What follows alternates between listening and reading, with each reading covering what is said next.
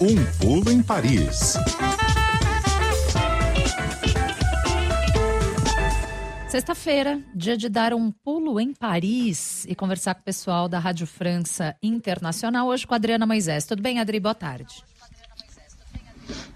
Boa tarde, Tatiana. Olá, Fernando, Olá. ouvintes da CBN. Tudo bem por aqui? Bom, assunto dos últimos dias e possivelmente dos próximos muitos, inteligência artificial. A França também debate a utilidade e toma algumas medidas restritivas contra o chat GPT uma ferramenta de inteligência artificial que tem sido usado, que tem sido usada por milhares de pessoas no mundo.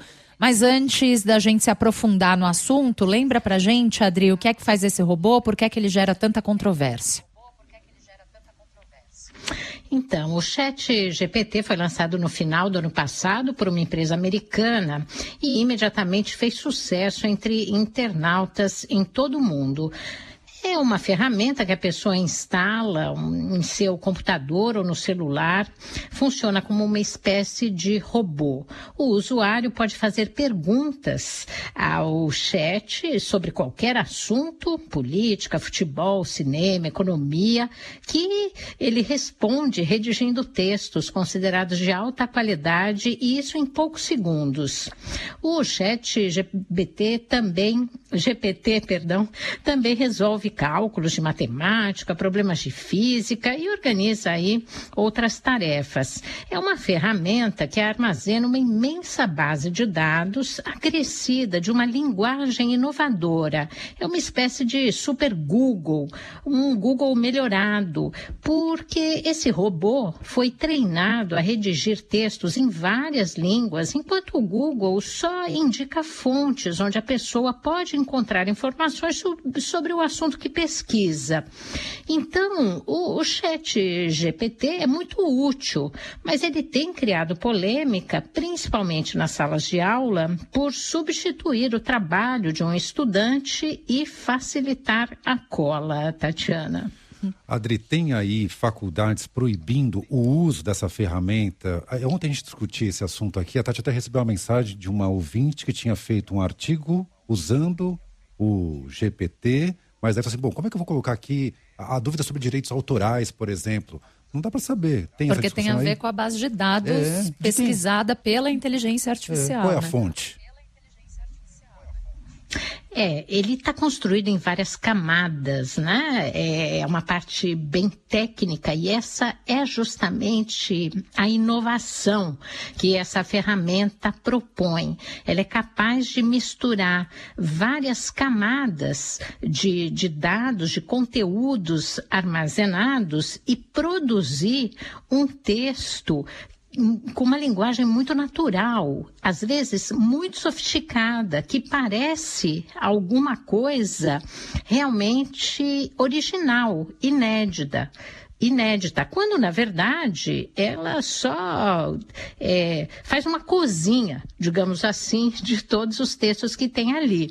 Você falou dessa ouvinte que escreveu um artigo, é, o, o chat pode até fazer uma reportagem, redigir um texto como se fosse um texto jornalístico, como se tivesse ido lá e, e substituído o papel de um jornalista para fazer uma reportagem. É de fato alguma coisa, uma coisa complicada. Aqui na França, essa semana, o Instituto de Ciências Políticas de Paris, que é conhecido também por Sciences Po, essa sigla Sciences Po aí no Brasil, é uma escola que forma as elites da França em várias áreas, administração pública, finanças, direito, jornalismo, cinema, enfim, uma escola aí superior de excelência e de difícil acesso decidiu proibir o uso do chat GPT pelos estudantes e a punição para o infrator vai ser a expulsão da universidade.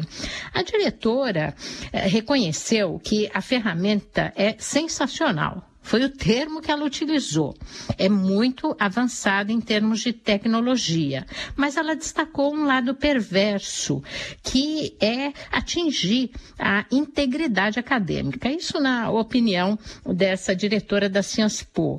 Ela considera que o robô cria uma injustiça, porque ele permite a pessoas justamente que não têm um conhecimento desenvolvido por ela mesma, né, de assinarem, por exemplo, um texto como se elas tivessem produzido aquela redação. E não foi, foi através do, do robô. Não é só a questão é, do, do, do direito autoral, é a questão de que pessoas podem, que não têm a capacidade de produzir um texto, um livro, uma reportagem, é, uma redação para um concurso, para um exame, é, conseguirem com a ferramenta produzir um trabalho que não equivale ao conhecimento que ela tem, quer dizer, não ser um trabalho original.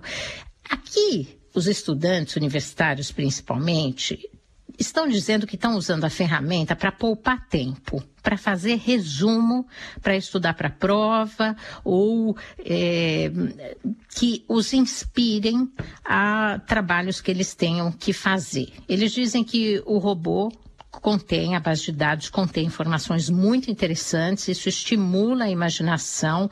Agora, eles sabem que isso não vai substituir um texto autoral, resultado de uma reflexão acadêmica e principalmente que venha produzir conhecimento novo. Né?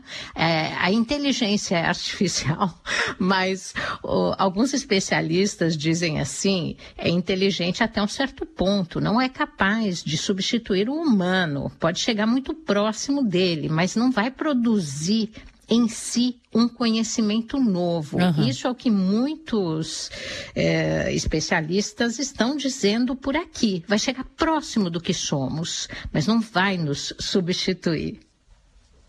Fernando acabou de fazer uma redação sobre camada de ozônio aqui enquanto você falava, viu, Adri? E ó, super bem escrita. Hum. A camada de ozônio é uma camada de gás que se encontra na estratosfera e tem a função de proteger a Terra da radiação ultravioleta nociva proveniente do Sol. A degradação da camada de ozônio é um problema global que afeta todos os seres vivos, causando danos à saúde e ao meio ambiente. Uma redação de cinco parágrafos, eu vou poupar o ouvinte, né, dos outros quatro. E, e, e no final faz ali um fechamento, ele um fez resumo. Com o chat GPT, sim, mas ele fez sim. com o chat? Sim, sim, agora tô fã. Ó, a gente entendeu que ele então, escreve bem. Mas veja só, é uma redação escolar. É, é uma redação escolar. É, é uma redação escolar. Isso. Não é um trabalho de uma reflexão. É, Para um nível, por exemplo, universitário, acadêmico, não é. É uma, uma redação escolar. É o chat isso. escreve bem em francês? Porque em português ele escreve bem, Adri. Olha, um engenheiro francês brilhante. O nome dele é Yves Montenet. Esse cara é, tem uma cultura assim vasta. Ele escreveu um artigo nessa semana dizendo que os franceses deveriam ficar contentes com a qualidade dos textos produzidos por esse robô, porque além de escrever em um, um francês perfeito, de alto nível, o, o chat representa, na opinião dele, uma experiência esperança de salvar a diversidade linguística e acabar com o franglês. Atenção à sigla, franglês, que é uma mistura de inglês e francês que se tornou super popular aqui na França. Os millennials, a geração Z, é, mata de tristeza os linguistas porque utiliza em uma frase, tipo, cinco palavras em francês, duas em inglês e escreve todas elas errado nas duas ortografias, tanto no francês quanto no inglês.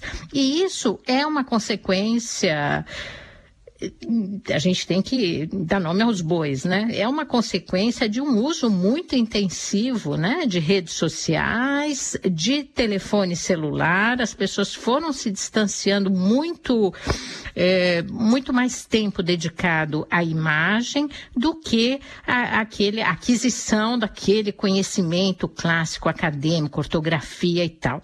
O francês é uma língua difícil, mas eu diria que o francês também, o, fran o português, perdão, perdão, bem escrito, também é muito difícil, né? E exige que as pessoas façam muita dissertação, compreendam as regras e tal. É lógico que um robô que eh, colocou ali na sua base de dados a língua acadêmica vai acabar redigindo melhor do que uma pessoa que pode esquecer uma regra de gramática, uma acentuação e tal, mas é, esse engenheiro acha interessante que eles, os desenvolvedores, tenham tido essa preocupação, né, de oferecer justamente uma linguagem de alto nível. Essa é uma das características que diferencia esse robô e que causa tanto medo, né? É por causa disso. Agora, o textinho do, vamos lembrar, esse texto, como o da camada de ozônio,